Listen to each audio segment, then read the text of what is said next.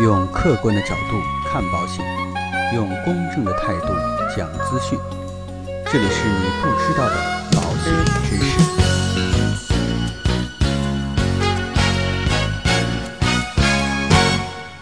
好，各位亲爱的朋友们，大家好。今天呢，跟大家来聊一聊有关香港保险的相关话题。应该说啊，在今年的上半年，香港保险还是非常受大家关注和欢迎的。在很多不了解保险的人的眼中，他们呢无条件的坚信啊，国内的保险很乱，国外的保险呢都是最好的。比如说啊，香港保险。那我最近呢，在香港保险投诉局的官网上下载了一份官方的白皮书报告，认真研读了之后啊，应该说对于香港保险有了更深入的了解和认识。那到底香港保险真的就那么好吗？或者说啊，国内的保险真的就那么差吗？今天啊，我们将通过这份报告里边给出的香港保险的纠纷案例啊，来说明一下。香港保险投诉局啊，是二零一八年一月十六号成立的，并且呢，在同年的七月十六号才正式开展保险纠纷的这个调解业务。而且呢，他们只负责调解一百万港币以内的纠纷。为什么会设置这样的一个门槛呢？就是因为啊，超过一百万的保险纠纷，最好去走这个。司法途径，那为什么香港保险会设置这么一个投诉局呢？这个啊，要跟各位朋友来解释一下。这是因为啊，香港的司法成本是很高很高的。如果说呢，你的索赔的金额比较低，可能啊，你一场官司打下来，能要回来的钱，可能还不够支付这个律师的费用。好了，我们言归正传啊，在报告里边啊，就显示，从二零一八年这个局呢，一共处理了。七百四十六宗投诉个案，其中呢有五百九十八宗是新个案，还有一百四十八宗是二零一七年遗留的纠纷案件。报告显示呢，四百一十四宗已经结案的投诉案例啊，主要涉及的是保单条款的解释没有披露的事实、不保事项、索赔金额和违反保证条款等相关的情况。其中呢，调解了七十四宗。两百三十七宗案件因为相关的证据不足，无法进入调解；五十六宗呢是投诉人主动撤销。剩下的四十七宗当中啊，十五宗被裁定为保险公司赔付，三十二宗呢被认定为保险公司胜诉。好，我们来看一下具体的案例啊。第一个呢就是关于重大疾病、心肌病的这个定义的纠纷，说有个被保险人呐在街上昏倒了之后。被送到了公立医院去救治，在住院期间呢，进行了各种检查。一个星期之后呢，被保险人到了另外一家公立医院，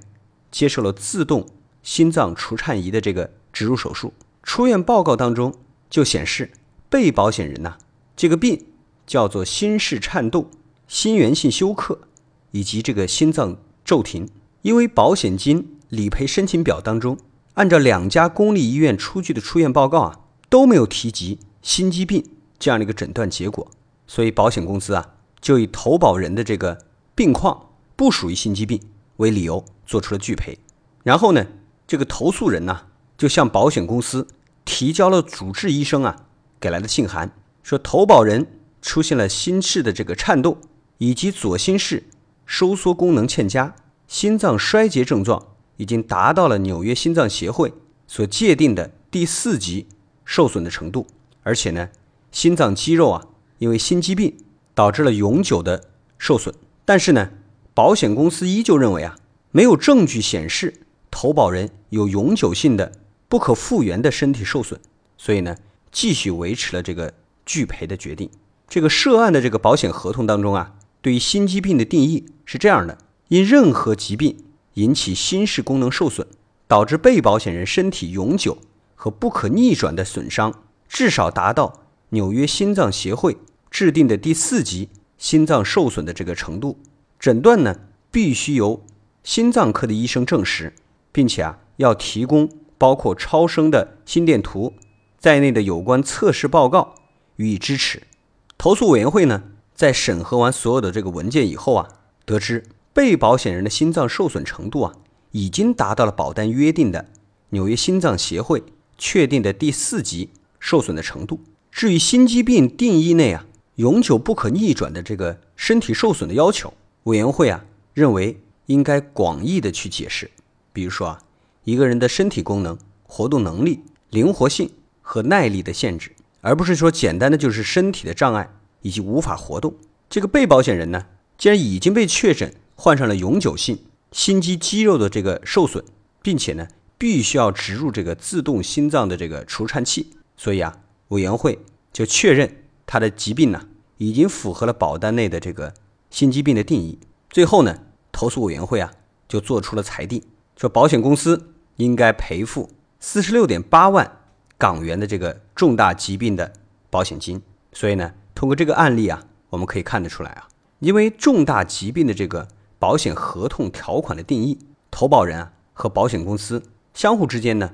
有着各自不同的理解，所以啊就会产生纠纷。这种情况呢，相对来讲也是一种正常情况。在国内啊，像这样的纠纷相对来讲也是比较多。就是对于某一种疾病啊，大家的解释和理解存在一定的差异。好，我们再来看一下啊，第二个纠纷案例是关于这个医疗险的赔付。有一个七十多岁的被保险人啊，这个右边的膝盖疼痛啊很长时间了，他即便是接受了这个药物治疗、物理治疗以及传统的这个针灸，这个膝盖啊疼痛的这种状况仍然持续的恶化。然后呢，老人就专门去了风湿科，找了专科的医生，并且呢。入住了一家私家的这个医院，并且啊接受了这个膝盖的核磁共振检查，并且啊接受了透明质酸的注射，最终啊诊断结果就是右膝的扭伤以及半月板的撕裂。因为缺乏临床的这个证明，注射的透明质酸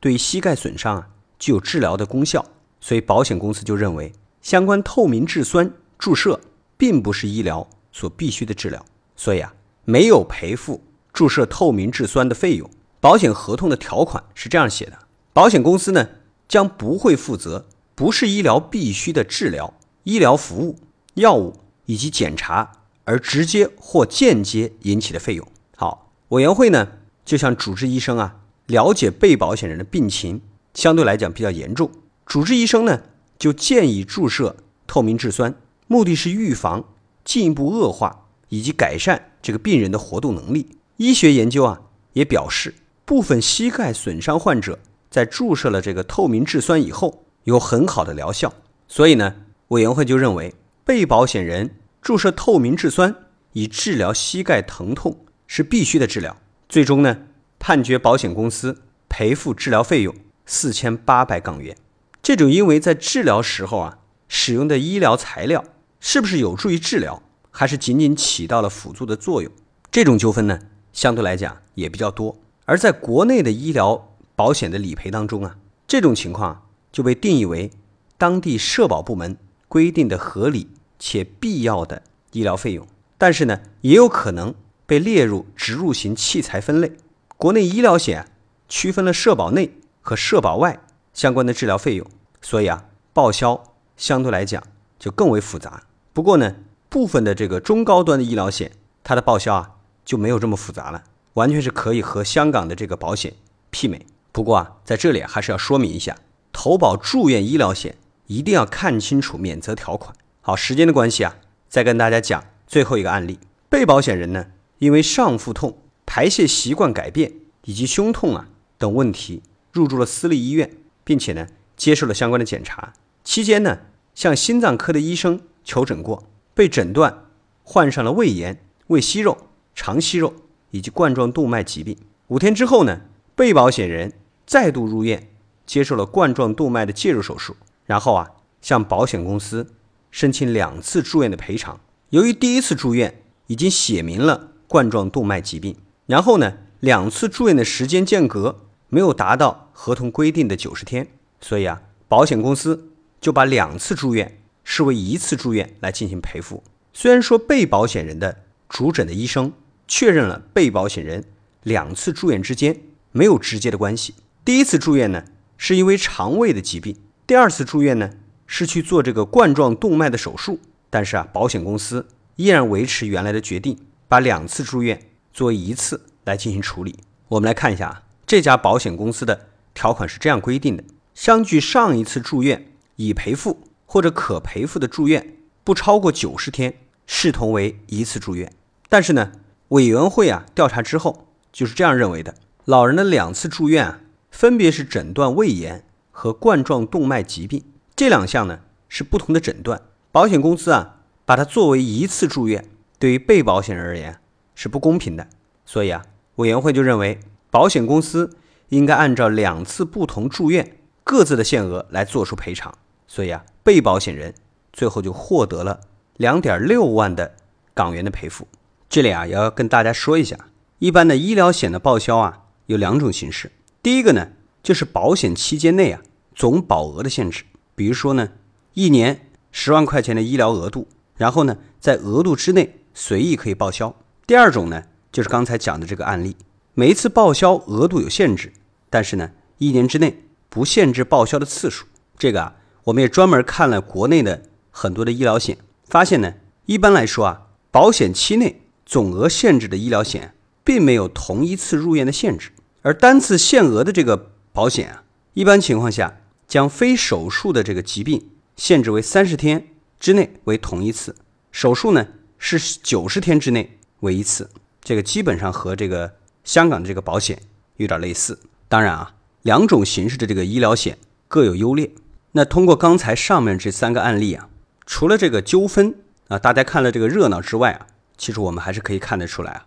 香港保险的这个优势还是很多的。香港保险呢，更多是不区分医保的范围，并且啊，不仅限于公立医院，它很多的私立医院也可以报销。当然啊，这个原因呢，也是在于香港的这个医疗机构，它的规范程度啊，要比国内高很多。目前呢，我们国家的这个私立医院还是比较混乱的。不过呢，也有相关的保险是可以报销。部分私立医院的这个医疗费用。好了，那今天呢，就跟大家陆陆续续啊聊这么多。其实大家可以看得出来啊，关于纠纷，不管是在内地还是在香港，都是存在的。但是呢，我觉得啊，只要能够拿出证据来，能够站得住脚，不管是在客户一方还是在保险公司一方，我觉得大家都要按照相关的合同约定，拿事实讲道理。遇到纠纷不可怕，可怕的是啊，大家不理解和不了解。其中的详细内容，对于某一个事件啊，